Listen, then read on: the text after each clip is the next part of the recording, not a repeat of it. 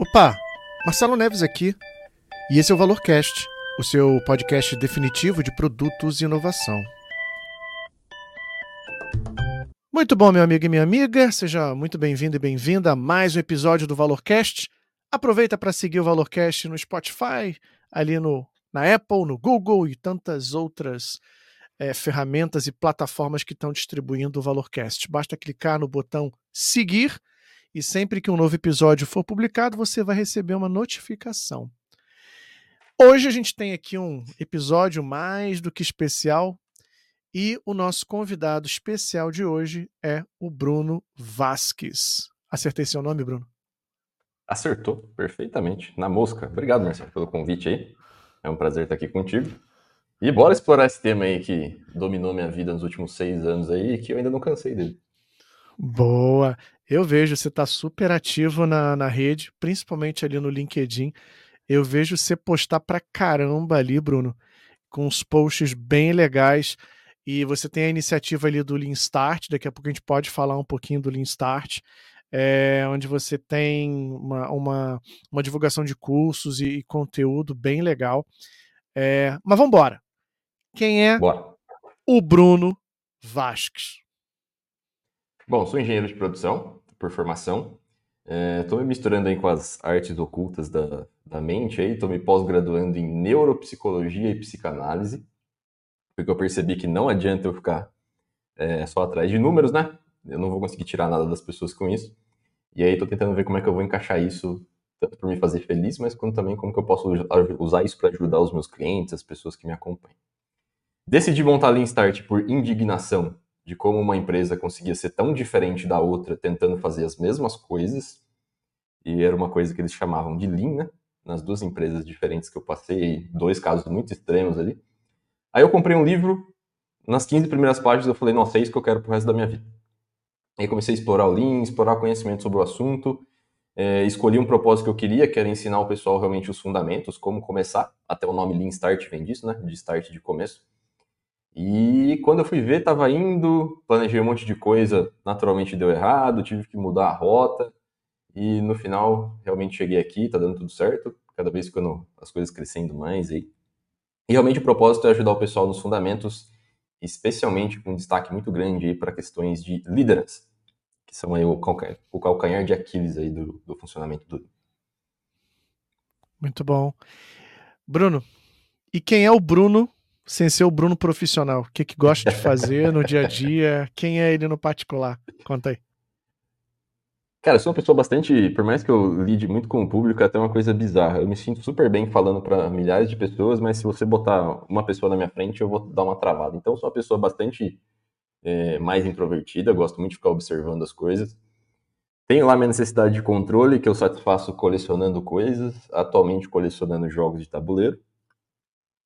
É, gosto muito de carro, gosto muito de filme, cinema, de leitura, essas coisas clichê mesmo, assim. Mas eu sou um cara que gosta muito de ficar quietinho, lendo alguma coisa, fazendo alguma coisa realmente eu e aquela outra coisa, sabe? Alguma coisa mais individual. Tenho meus momentos lá com as pessoas que eu gosto, eu gosto de interagir realmente aí em grupo, mas eu sou um cara que gosta muito de, de ficar ali no cantinho, descobrir uma coisa nova, ler um livro diferente, uma coisa totalmente oposta ali.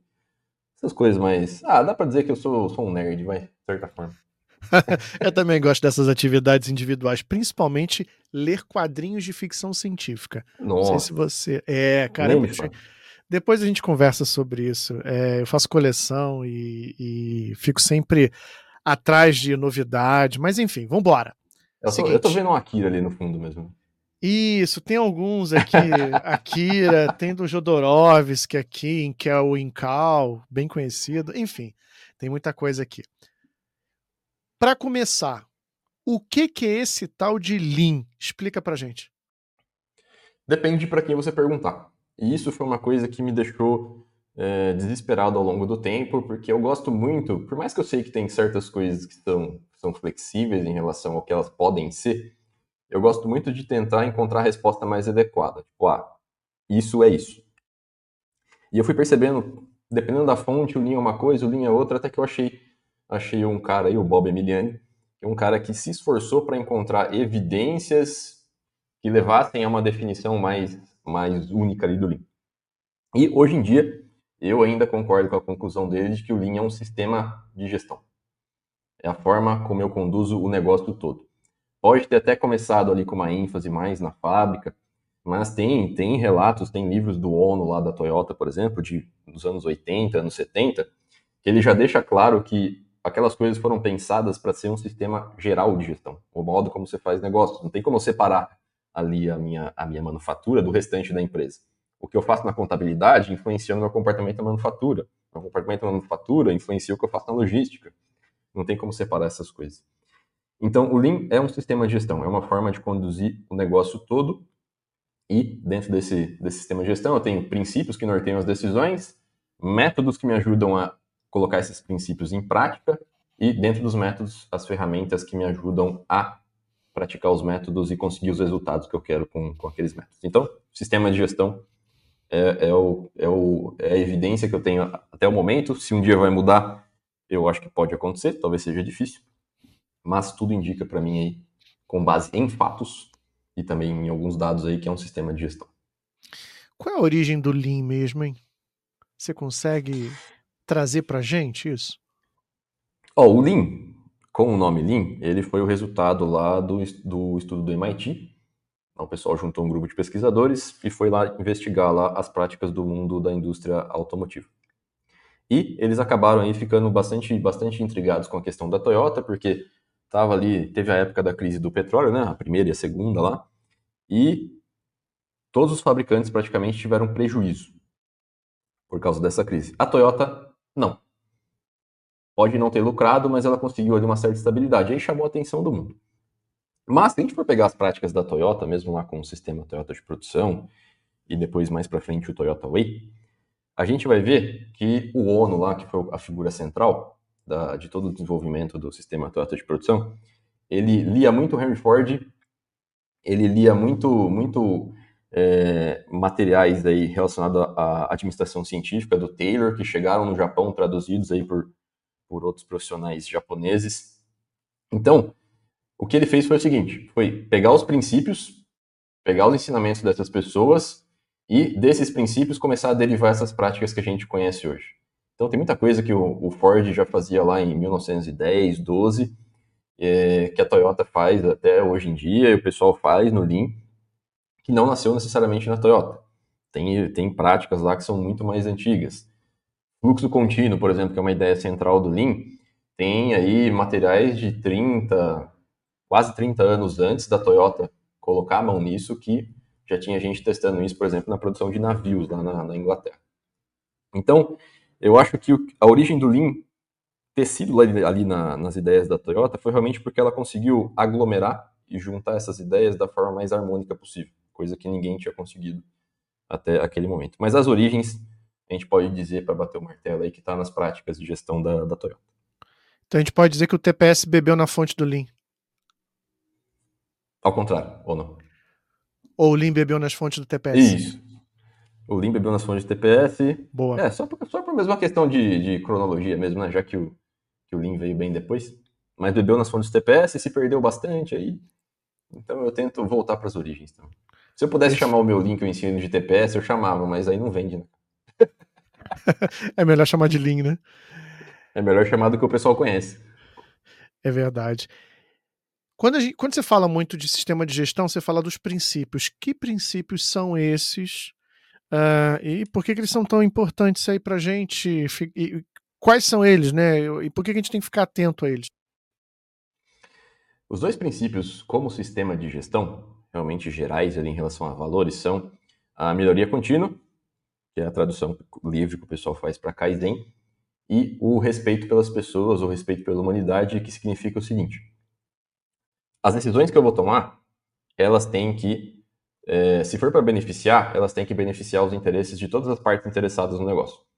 Então, tem que, se eu for tomar uma decisão e ela vai beneficiar o acionista, ela tem que beneficiar também o meu colaborador, o meu cliente, os meus fornecedores e a sociedade ali é, como um todo ali até onde a empresa tem alcance. Da mesma forma, se eu for tomar uma decisão é, que vai gerar alguma coisa ruim, eu tenho que dividir o impacto também, todo mundo tem que abraçar o impacto ali, mas proporcional a, a ao nível de, de, resistência que tem ali, né? É, o, o, impacto lá que os colaboradores conseguem aguentar numa decisão, é, uma decisão com consequência negativa é muito menor do que, por exemplo, os acionistas da empresa, por exemplo. Então está muito fundamentado nisso.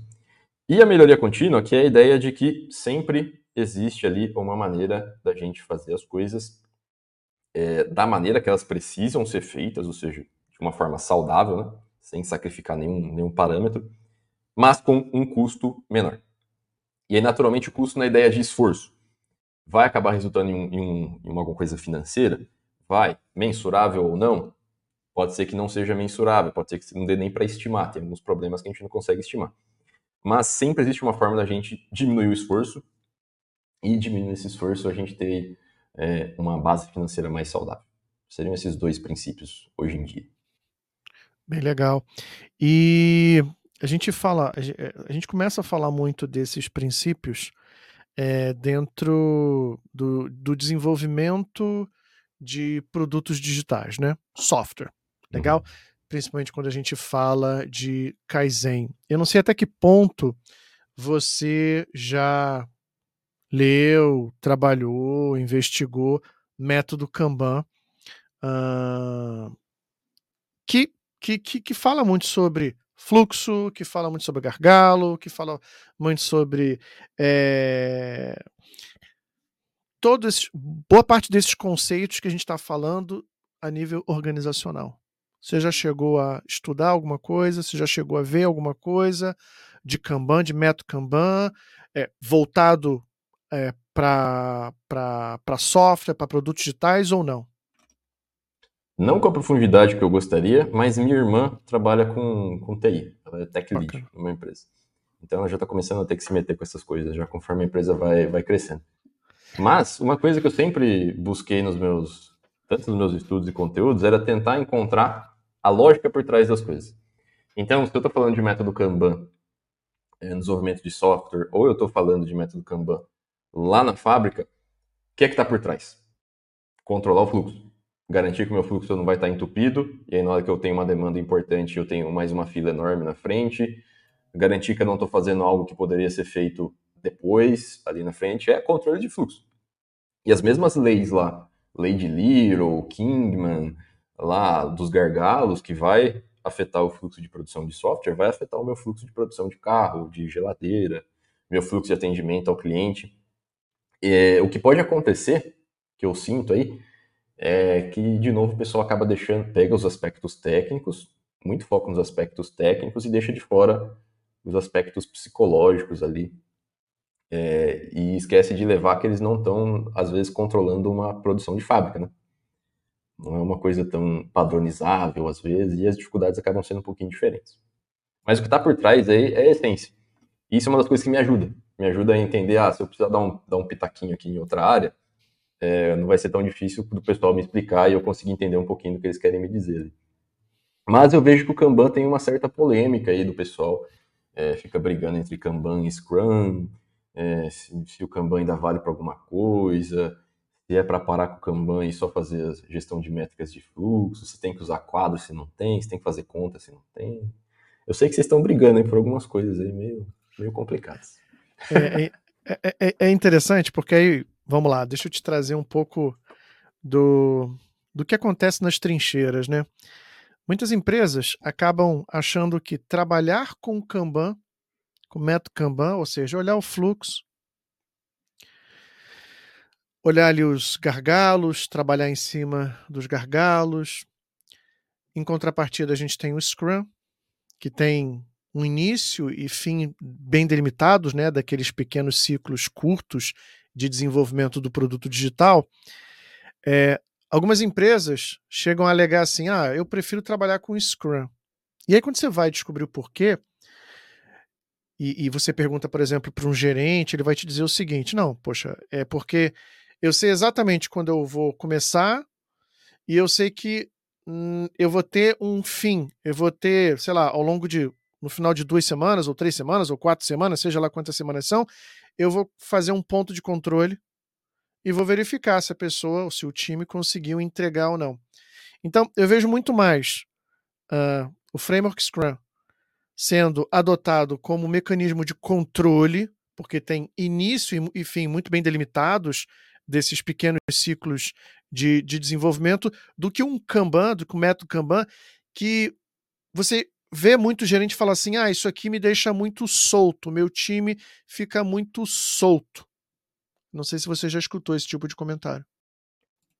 Tem bastante essa questão né, da, da previsibilidade, só que o pessoal acaba deixando de lado a questão de que, no fundo, no fundo, a gente quer ser adaptável.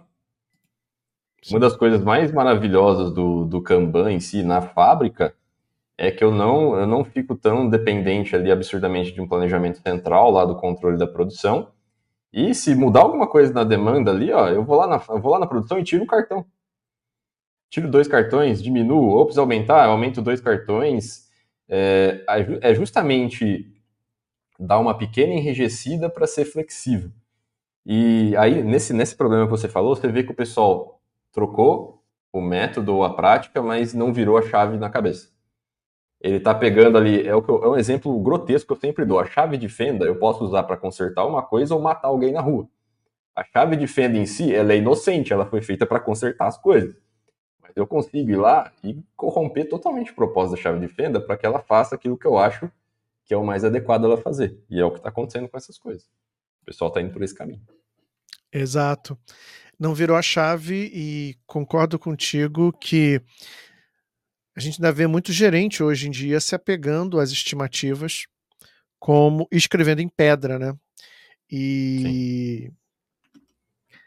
olhando para esse mundo complexo, mas querendo reduzi-lo a algo muito simples, né? Então a gente tem um desafio bem grande aqui.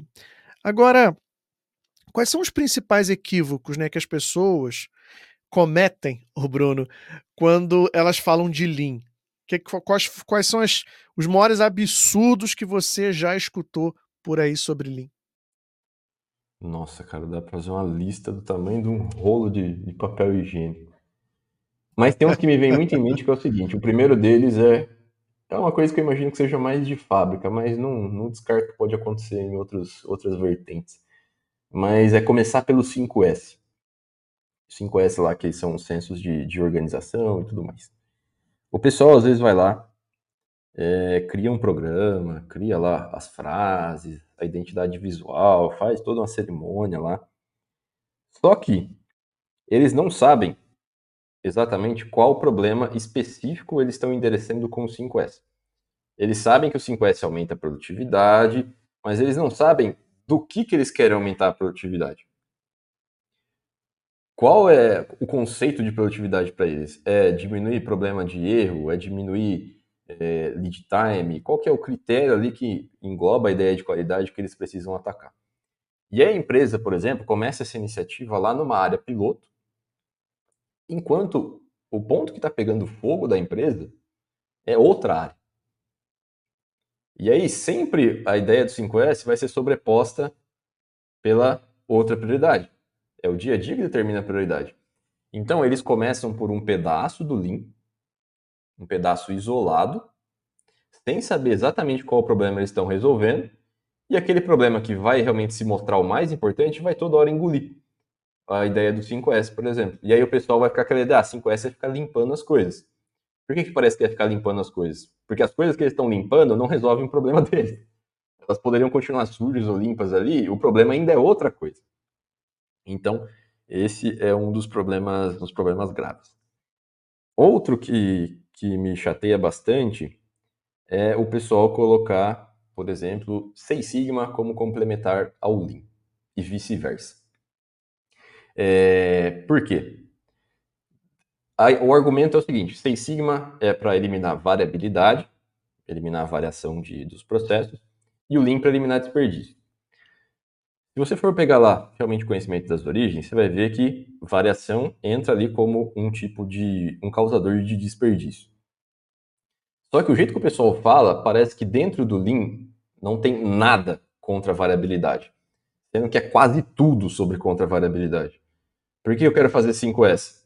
Porque se eu tenho que ficar procurando onde está lá o meu mouse, o meu teclado, se eu tenho que ficar procurando o meu computador toda vez, eu não consigo prever quanto vai durar uma atividade. Agora, se eu sei que o meu computador está toda vez naquele lugar, o meu mouse está lá naquele lugar, eu consigo prever que ó, o tempo para eu localizar meu mouse e meu computador é esse. Então eu diminuo a variabilidade no meu tempo de entregar as coisas.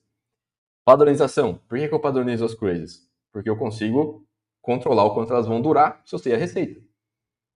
Se, se, o que eu tenho que fazer é A mais B mais C, A dura tanto, B dura tanto, C dura tanto, eu sei que todo dia vai ser esse tempo que eu vou gastar, vai variar um pouquinho, mas não vai variar absurdamente. Então, é, é quase tudo sobre controle de variação. Quando eu vou fazer nivelamento da demanda lá, para eu tentar diminuir os picos, o que, que eu estou tentando fazer? Achatar a variação da minha demanda. Fazer um planejamento que eu consiga ter uma, uma coisa mais linear ali. Kanban, por exemplo, quando eu vou controlar o meu fluxo. O que, que eu quero? Evitar picos de demanda e vales de demanda. Momentos onde eu tenho sobrecarga absurda no sistema, sistema entupido, e momentos onde eu não tenho nada para fazer. É quase tudo quase todas as soluções que eu tenho dentro do Lean são de alguma forma ou de outra para controlar variação, variabilidade. Mas aí fica um argumento de venda muito bom para você poder juntar lá e fazer Lean sem si. Não sei como ainda não tacaram uma bomba na minha casa, eu não recebi nenhuma carta com Trax aqui. Né? Boa. Esse, esse primeiro ponto que você falou sobre começar com 5S e a pessoa não entender o que é produtividade, certo? Uhum. Foi isso que você falou. Certo. Isso é interessante porque, por exemplo, quando a gente está falando de desenvolvimento de produto, de software, produto digital, é muito comum você ter ali o gerente falando assim: não, vamos embora, a gente precisa desenvolver mais funcionalidades. É isso que é produtividade para gente. Mas o cara não, mas o cara esquece que a, a, a, e, e, não mede e, e, não dá a devida atenção à quantidade de bugs que está aumentando com esse Sim. desenvolvimento. Ou seja, é, a água está escorrendo, né? Está vaz, tá, tá vazando por um outro lugar, então ele não está conseguindo enxergar isso, né? Então, para ele, a produtividade é muitas vezes só gerar nova funcional, novas funcionalidades. Não tem exatamente o porquê, né? Exato. Por que eu quero gerar novas funcionalidades? Exato. Realmente eu é. preciso gerar novas funcionalidades agora? Exato. Inclusive, inclusive, Bruno, uma das discussões dentro de, de, de, produtos digitais é justamente essa. É a gente sair do paradigma de feature factory, né? Fábrica de funcionalidades, onde o nosso objetivo é entregar cada vez mais funcionalidade. Não, pelo contrário. É, é justamente você entender o, quais são os problemas que a gente quer resolver e só é, colocar ali é, para o time que vai desenvolver o que realmente precisa ser desenvolvido e não sacrificar tanto esse time, porque isso custa muito caro. É, tudo acaba virando um super app, né, Marcelo? Tudo. Exato. Tudo, tudo. Todo, todo aplicativo de, de, de varejo ou de banco, alguma coisa, está virando um, um, carnaval. É uma discussão que eu vi esses dias no LinkedIn e que foi essa discussão que chamou a atenção para eu parar. Nossa, é, realmente é isso que está me incomodando tanto quando eu vou fazer as minhas burocracias do dia a dia. Tem apps que para mim são um paraíso, porque ele faz as duas, três coisas que eu preciso que ele faça. Tem outros que antes de entrar no app eu já fico, nossa, eu, eu tenho que lembrar onde que está a opção que eu quero ir. E às vezes eu não preciso daquilo e a tendência que eu estou vendo, pelo menos em mim, é, ao invés de usar menos apps, usar mais apps, mas que são apps específicos para aquilo que eu preciso. Um que faz bem o que eu preciso, ao invés de um que faz meia boca é, um monte de coisa que eu preciso ali. Exato. O exemplo clássico disso é o Microsoft Office. Quando, qual o percentual de funcionalidades que você usa do Word, do Excel? 1%? Quase nada. Talvez nem isso. Quase nada. Né? A interface está ficando cada vez mais mais polida, mais abas, agora entra o autopilot, que pode ser uma coisa boa realmente, mas exato, a tendência exato. sempre é, é, avançar. Tanto que eu voltei, quando eu fui pro, pro Mac mesmo, eu praticamente só uso o Office quando eu sou obrigado para processar algum arquivo que alguém me mandou.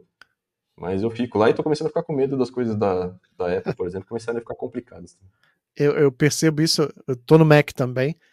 Uh, uso Office 365 à força, quando alguém me ameaça. Sim. E, e, no, e, na, e no Apple eu, eu percebo que a complexidade está chegando lá, né? Aquela simplicidade.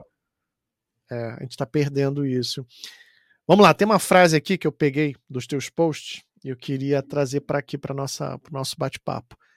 É o seguinte: feedback é uma forma de dizer para uma pessoa como ela está se saindo em tentar fazer o que você pede, dentro das regras que você e outros acima de você criaram e que moldam a interação dela e a sua com as outras pessoas. E aí, vale a pena esse feedback? Ou é dispensável? É, é. Isso é uma coisa complicada. Pelo seguinte, o que eu sinto do feedback de experiência própria até hoje é que sempre eu estou falando do indivíduo isolado. E eu esqueço que o indivíduo ele se comporta tentando se adaptar ao que está acontecendo em volta. Então não tem como eu falar que o meu resultado como Bruno, é, se eu estou lá numa empresa, dependeu só de mim.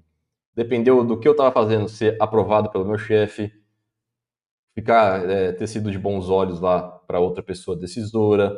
Às vezes eu tenho um colega de trabalho ali que empaca mesmo o meu, o meu, o meu desempenho por algum motivo, aí eu tenho que contornar ele de alguma forma. Então é sempre. Isso é uma coisa que ficou bastante mais evidente para mim depois que eu comecei a me meter com as partes aí de, de, de neurociência, psicanálise, psicologia. Justamente isso. Interação social é tudo. A gente se molda de acordo com as regras. O ser humano ele vai buscar a sobrevivência de uma forma ou de outra. Às vezes a gente toma decisões aí é, que depois parecem absurdas, mas que naquele momento eram decisões que favoreciam a nossa sobrevivência de uma maneira ou de outra.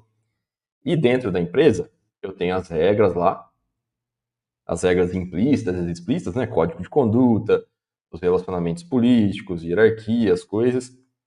E como o propósito mais básico do ser humano biológico é sobreviver, eu vou olhar o que está acontecendo ali em volta de mim e eu vou dar um jeito de tentar sobreviver.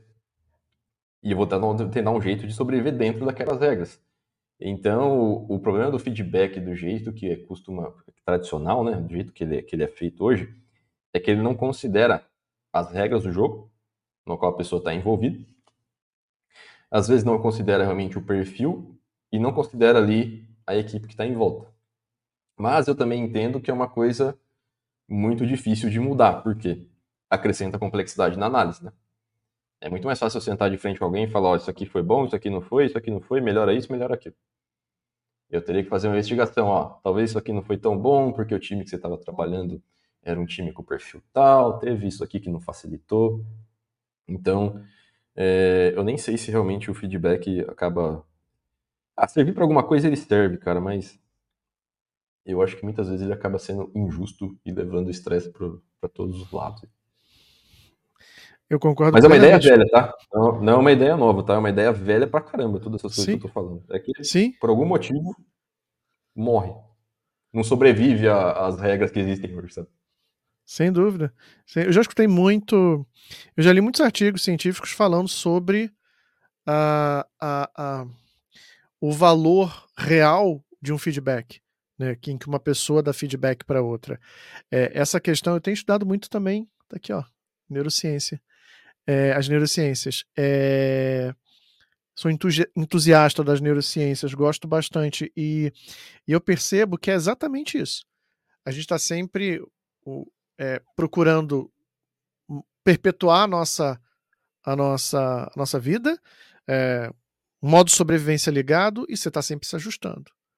E o quanto desse mecanismo de sobrevivência afeta o feedback que a gente dá para outros, né? Por exemplo, quem é que quem é que realmente chegaria e diria assim para o seu, pro seu líder, pro seu líder, cara, tu não é um bom líder por causa Sim. disso, disso, disso e daquilo o cara determina a sua sobrevivência, né? Que a sobrevivência ela acaba se manifestando de várias formas. Por exemplo, perder o emprego é uma coisa que ameaça a sobrevivência, porque vai gerar perda de renda, pode gerar alguma dificuldade de se socializar, né? Você perder algumas amizades, isso fecha portas, é, leva você talvez a um certo isolamento, aí tira suas condições básicas de vida.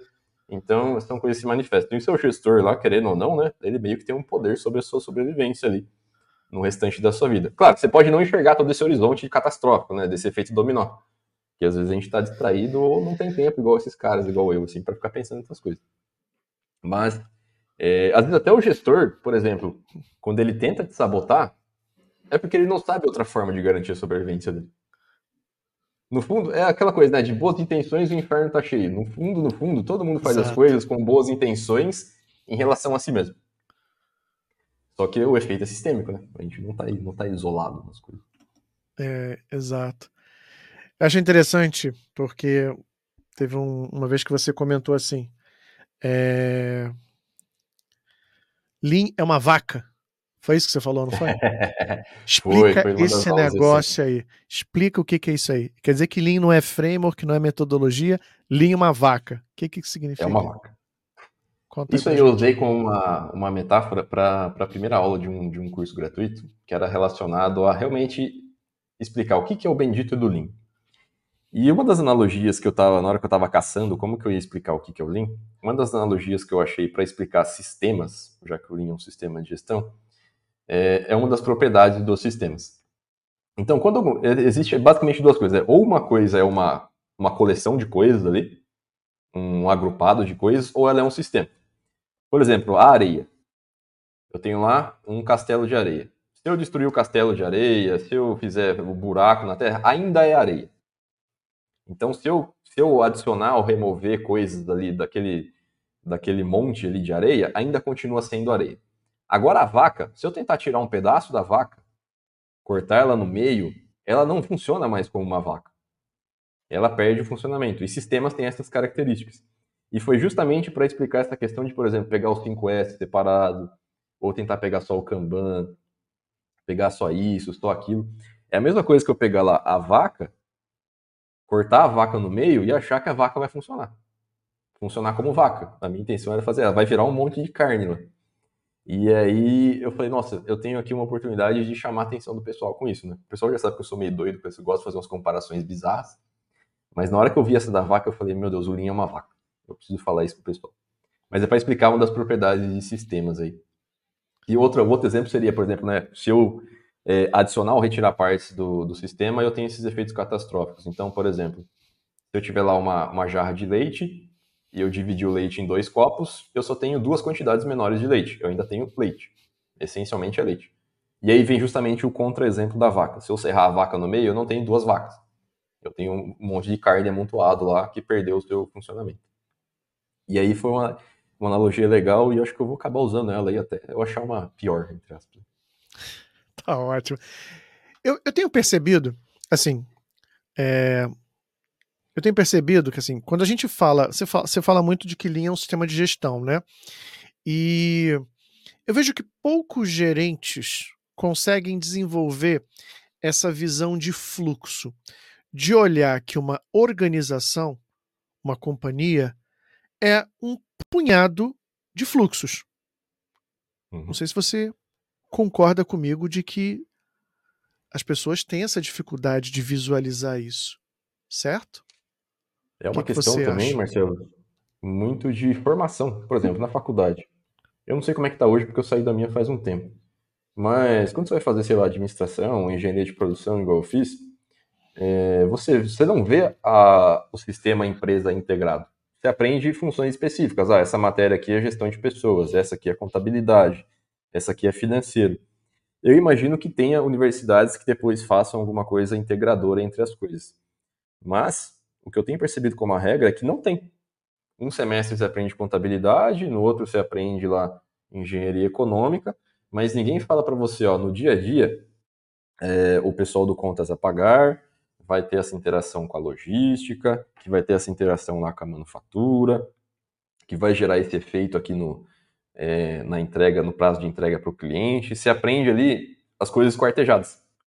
E aí, quando você chega lá na empresa, tá tudo departamentalizado, mas é igual um sistema, igual a vaca.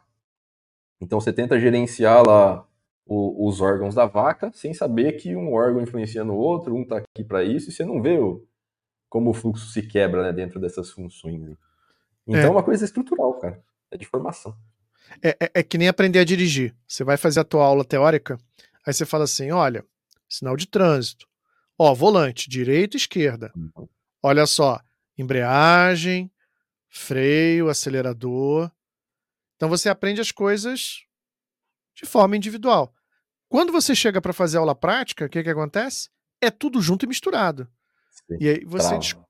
você trava, você é, aquela experiência que você tem ali, raramente ela é retratada num livro teórico. Sim. Né? Você estuda ali as partes. E aí, na prática, você tem. Que é, acho que é muito parecido, né? É, é, é, é uma experiência muito parecida com isso que você está falando. Né? É, vem daquela coisa do pensamento cartesiano, né? que formou Exato. nosso pensamento ocidental aqui, que é dividir as partes, estudar as partes, com o objetivo de tentar entender o todo. Enquanto lá mais para o Oriente, o pessoal já tem uma coisa mais sistêmica por causa do, do confucionismo. Até tem uma comparação também nesse, nesse material de sistemas aí, muito relacionado à medicina, por exemplo. A medicina ocidental é aquelas especializações, né? O neurologista, o nefrologista, tudo mais. A gente separa o ser humano lá nos seus pedacinhos. E tem até um preconceito em relação às, à, à medicina oriental, né, que fala que parece que é uma coisa mais mística, mas por quê? Porque o pessoal trata o corpo como uma coisa integrada.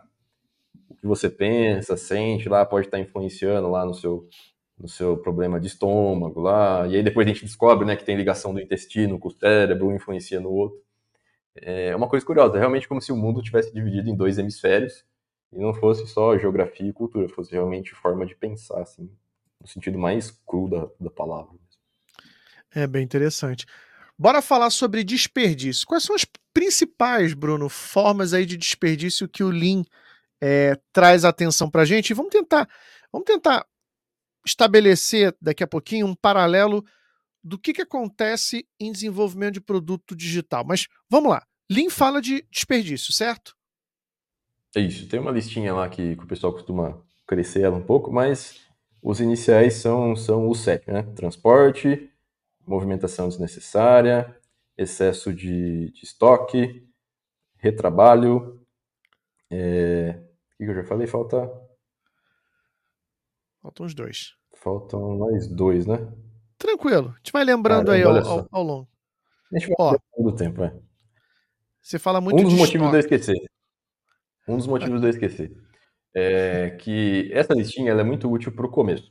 Mas o ideal é que chegue um ponto onde você vire uma chave, onde você comece a entender desperdício como, é, no geral, qualquer tipo de atividade que não transforma aquilo que você está trabalhando dentro do fluxo em alguma coisa que tem, é, que é do interesse do seu cliente.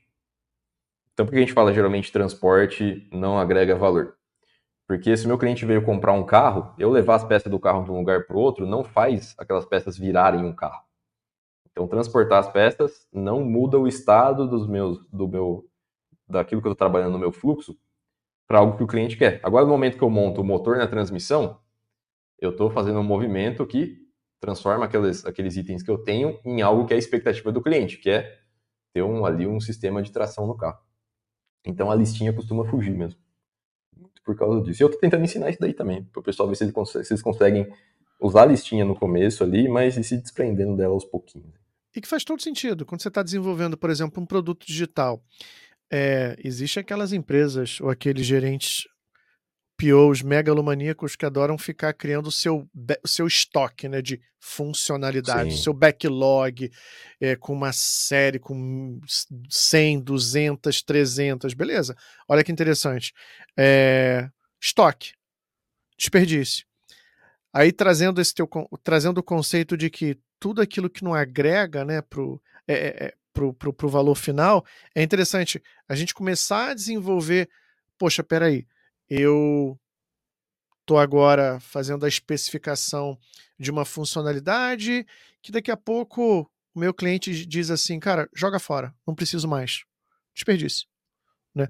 Então, o, o, o, a listinha é um bom ponto de partida, mas o gerente precisa começar a, a desenvolver essa, essa, essa visão mais apurada do, e além dessa listinha, né, para identificar desperdícios, né? É começar a ir de trás para frente mesmo. O que, que o cliente espera disso daqui? Então aí eu vou conferir todas as, todas as interações que eu tenho no meu fluxo, né, que aproximam uh, os meus trabalhos disso daqui, que transformam, por exemplo, código na funcionalidade o que não ajuda a converter código na funcionalidade, eu posso aí suspeitar que vai ser alguma espécie de desperdício. É que tem muito desperdício, Marcelo, que não dá para a gente tirar fora. Por exemplo, gestão. Gestão é uma atividade que não agrega valor para o meu cliente, a não ser que o meu produto seja gestão. Se o meu cliente veio buscar serviço de gestão, beleza, então gestão agregaria valor para ele. É sempre do ponto de vista do cliente, a gente nunca pode esquecer disso. Exato. É, mas eu tenho que fazer um, um certa quantidade de gestão, por menor que seja. Não tem como deixar as coisas rolarem numa anarquia completa ali.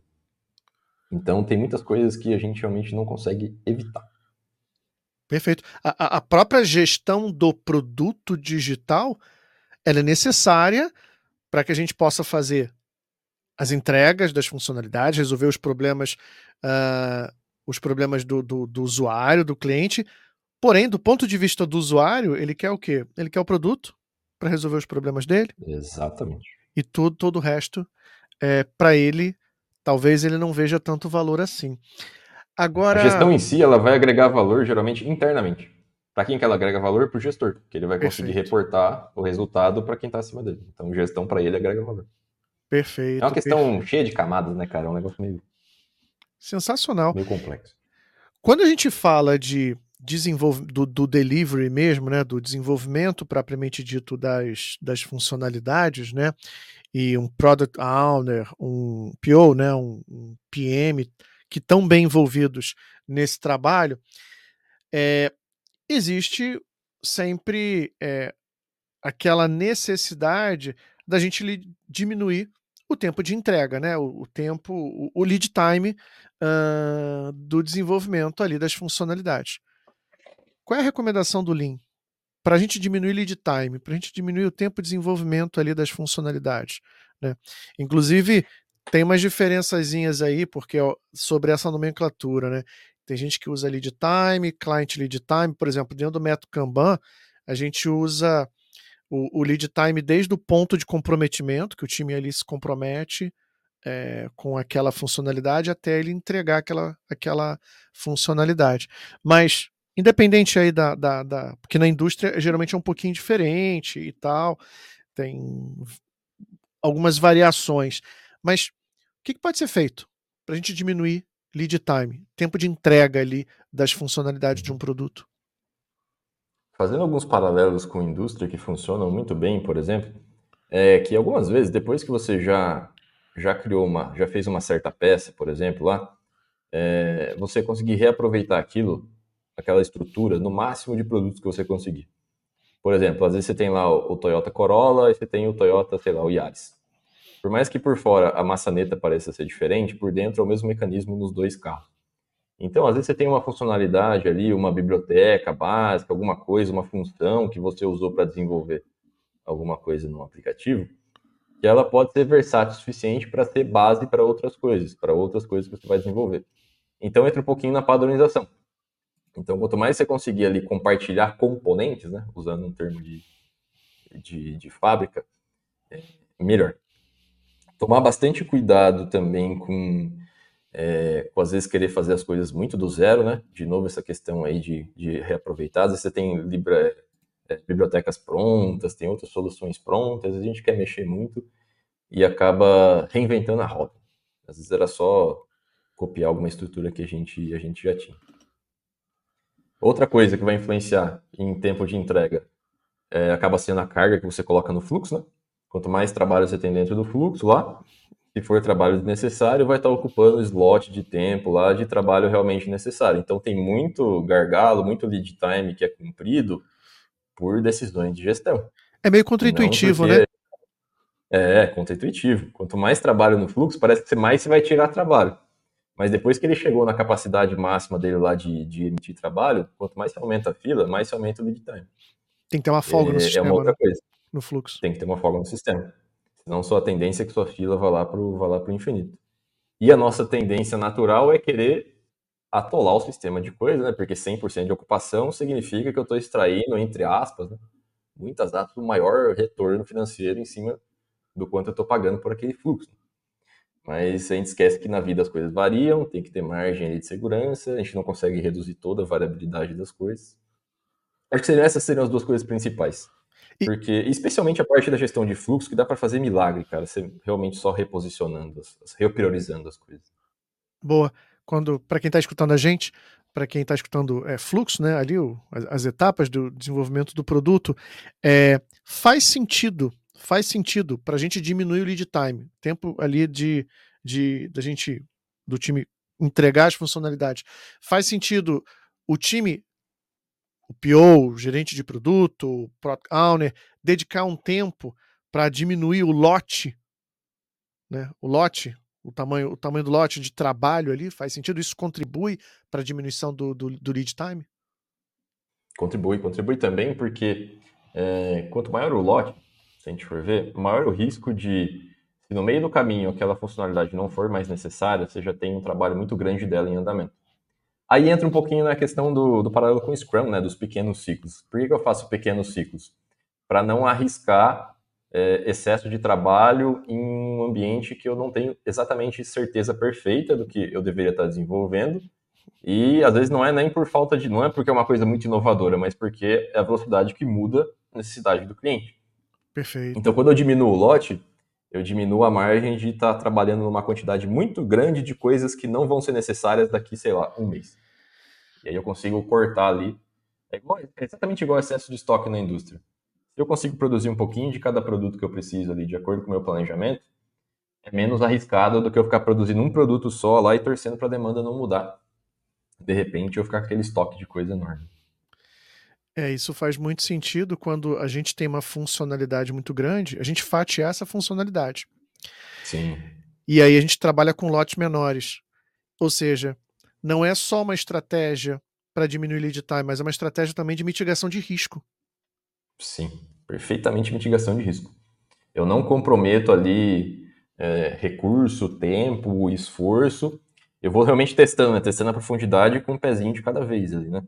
Vou entregar esse pedacinho aqui do, da funcionalidade, beleza. Feedback do cliente, altera alguma coisa. Precisa... Aí você acaba descobrindo no meio do caminho que você nem precisava do, daquele lote inteiro de coisa. Você podia ter parado ali, sei lá, na terceira, quarta, quarta adição que você fez ali, e o cliente nem era uma percepção sua que o cliente precisava de tudo aquilo.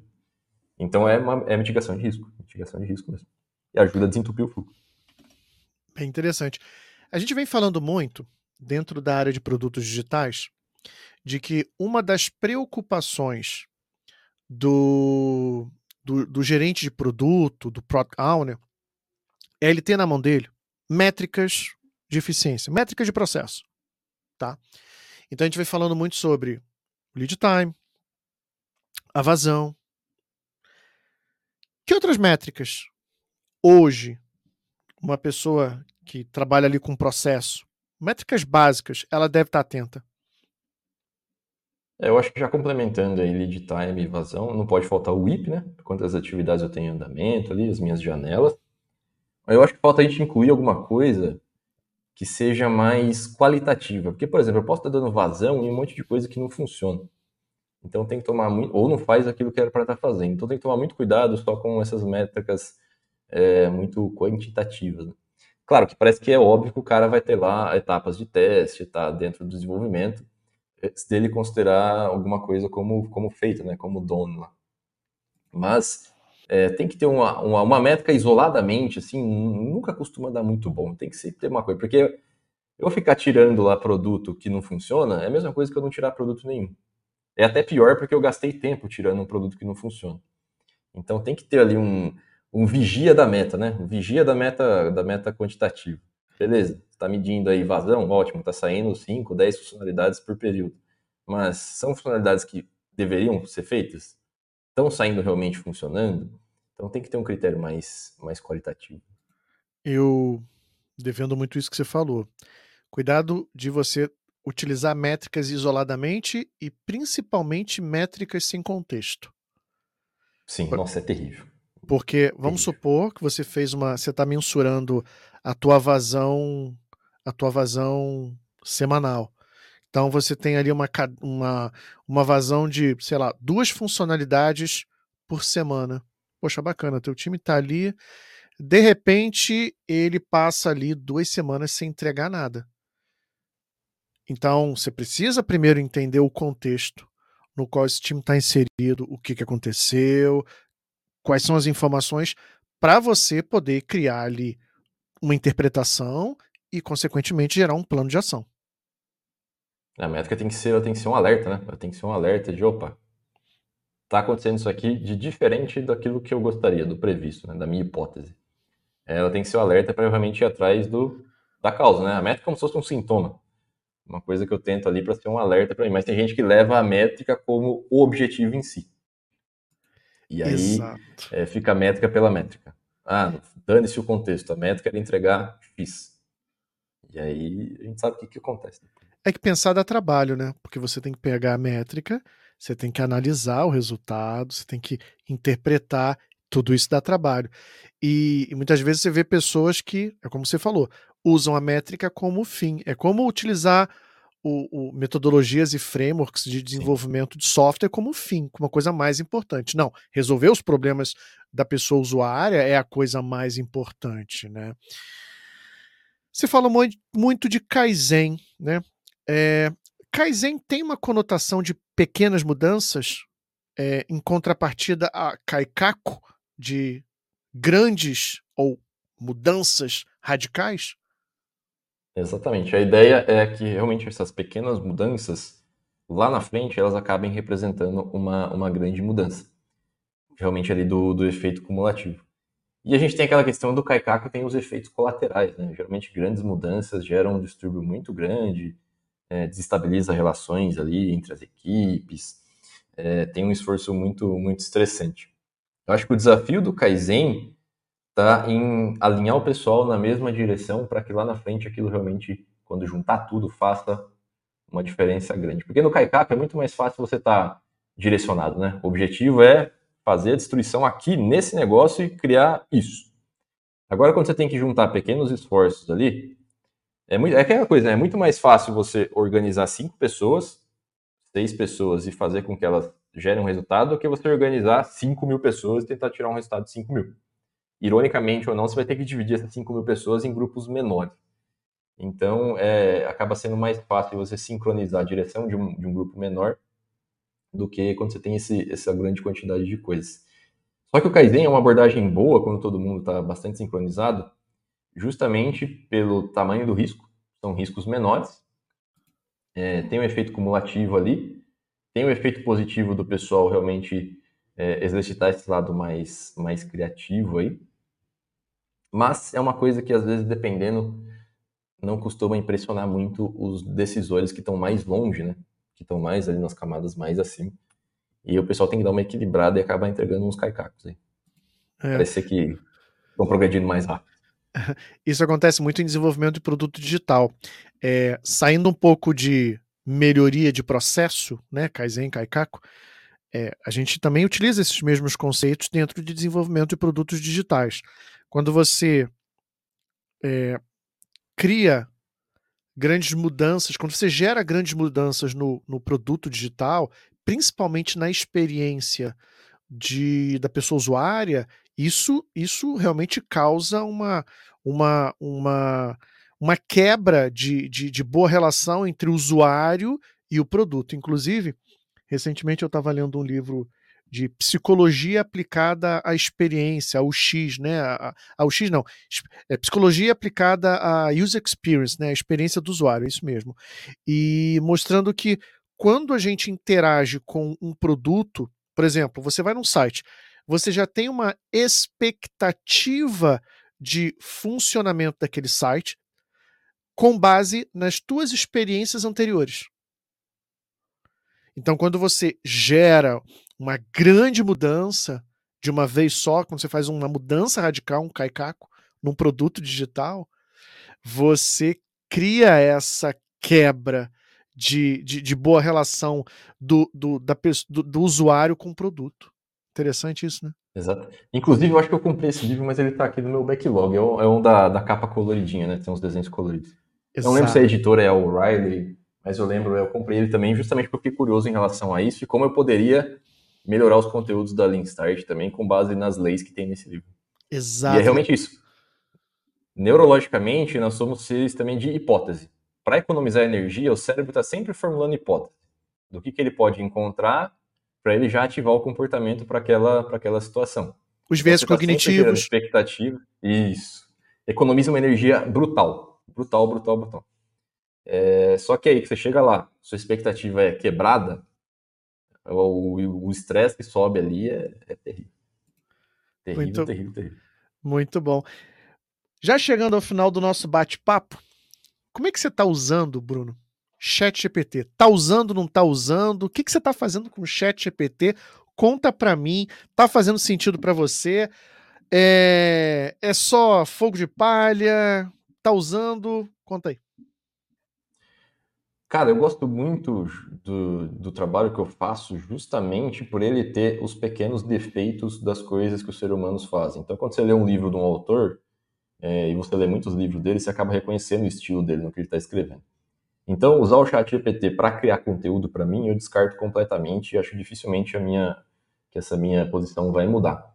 Mas eu encontrei uma utilidade muito boa para ele no seguinte: para ele sintetizar informações, é, informações vastas, grandes, assim, que eu tenho dificuldade de encontrar. Por exemplo, eu fui escrever um texto recentemente, onde uma das ideias que eu tinha era tentar levantar a quantidade em dinheiro do quanto foi desperdiçado no mundo por causa de problemas de qualidade. Se eu fosse caçar isso individualmente no Google, eu teria que desenvolver um método muito interessante lá para poder encontrar informação tal, tal. E eu peguei, abri o chat GPT, cheguei nele lá e falei, ó, fui testando uns prompts lá, até eu achar um que realmente trouxesse o que eu queria. E ele achou para mim, ó, segundo o instituto tal aqui, do período do ano tal até tal, a estimativa é que no mundo foi perdido tanto na indústria com problemas de qualidade. Então esse tipo aí de, de farming, assim, de informação, é uma coisa que tá eu estou usando aí com, com mais frequência. E também quando eu quero, eu estou aprendendo alguma coisa, acho que isso é o que a maioria está fazendo também. E eu estou em dúvida se eu realmente compreendi aquilo da maneira mais fácil possível. Aí eu chego lá, ó, explica para mim esse conceito aqui da forma mais simples. Aí eu vejo, putz, realmente faz sentido, tem alguma coisa que, que eu não estava entendendo bem. Mas eu vejo utilidade sim, não é fogo de palha, mas eu acho que o pessoal talvez esteja, com, esteja usando com o foco errado. Usando realmente com o foco errado. Substituindo coisas ali que são, que são mais gostosas quando a gente faz. Que tem os defeitinhos ali do ser humano. É aquela coisa, né? Usar como uma ferramenta que amplie aquilo que, que a gente é, não consegue fazer tão bem. Assim. Mas não substituir as coisas que a gente faz bem. Bacana, muito bom. Legal, muito bom papo. Bruno, chegando aos finalmente, para uma empresa, seja na indústria, seja no desenvolvimento de produtos digitais, o que, que você diria para essa pessoa que quer começar a usar o Lean no dia a dia? É, isso está surgindo bastante de, um, de, umas conversas que eu estou tendo com alguns companheiros de profissão, que estão sendo conversas muito boas. Talvez não no ritmo que eu gostaria, por causa do tanto de coisa que eu estou fazendo, então às vezes eu demoro um pouco para responder. Mas o que eu estou percebendo com troca de conhecimento com eles é o seguinte: muitas empresas querem, contratam consultoria para fazer o Lean, para tentar começar as práticas do Lean, mas eles não têm fundamentos básicos nem de gestão. Não tem lá um, um mínimo de indicadores, não tem um mínimo de uma rotina lá de conversar no começo do dia de trabalho, é, para ver o que aconteceu no dia anterior, o que está planejado para o dia de hoje, para o dia seguinte, para a semana, não tem, é, não tem o esqueleto da coisa. Então, para a empresa que quer começar a praticar o Lean, dá um foco maior nesse primeiro esqueleto. Cria uma rotina de gestão básica. Ó, todo dia a gente vai conversar aqui no começo do dia, é, 15 minutos, e a gente vai anotar é, o que, que a gente tem para entregar hoje, o que, que deu errado ontem, é, e o que, que a gente pode fazer para tentar consertar o de ontem. E se acostumar com esses pequenos aí, é até preocupante usar o termo, né, rituais, porque o pessoal tem brigado bastante com as questões de rituais do Scrum, rituais de outras coisas. Mas essas pequenas rotinas, né, essas pequenas, pequenas, pequenos controlezinhos ali que não são prejudiciais, estão interessantes, já fazem um efeito bom, se for com as intenções corretas, para depois começar a pensar ali nos, nas coisas mais refinadas. Tem muito mato alto ainda, Marcelo, nas empresas. Muita, muita ponta solta. Sensacional. Bruno, cara, muito obrigado pela tua participação aqui no Valorcast. É, eu acho que a gente precisa levar para a área de produtos digitais, para os nossos líderes de produto, muito dos conceitos, dos princípios e das práticas de Lean. Eu vejo que se gestão de produto começar a beber muito nessa fonte, olhar desperdício, por exemplo, desenvolvendo o líder de produto esse olhar mais apurado do que é desperdício, que está ali do lado do time de desenvolvimento. É, ter nas mãos métricas de processo, a gente vem falando muito sobre isso, e não achar que isso é papel do agilista, por exemplo, dentro do mundo de desenvolvimento Sim. de software, existe esse conceito, não, não, quem, quem vai coletar as métricas é o Scrum Master, e a gente está vendo uma redução de contratação de Scrum Master nas empresas. Então, uhum. o PO está tendo, o PO, o líder de produto, está tendo que fazer essa, essa atividade. Então, queria te agradecer bastante por esse bate-papo aqui muito legal sobre Lean. Muito bom, cara. Muito cara, obrigado. Foi um, foi um convite surpresa, porque eu fiquei muito feliz quando eu recebi. Legal. Porque eu gosto muito de, de, de bater um papo com o pessoal que teoricamente é de outras áreas, mas que no fundo lá o esqueleto do problema que todo mundo tem na empresa é o mesmo, né? A questão do fluxo, Exato. do que fazer, o que não fazer. E geralmente, como são conversas ali que parecem que estão de setores tão distintos, é justamente de onde a gente consegue tirar as melhores ideias. Porque não tem os vícios, né? Se eu conversar com alguém de indústria, vai se juntar os meus vícios de indústria com os vícios da pessoa de indústria, às vezes não sai nada. Exato. E, geralmente, quando eu dou, dou esses saltos assim, eu aprendo muito, tenho a chance de ensinar algumas coisas, então fico muito feliz com esses convites. Foi um prazer. Foi um prazer. Muito bom. Chegamos ao fim de mais um episódio. Espero que você tenha gostado. Aproveita para seguir o Valorcast e até a próxima.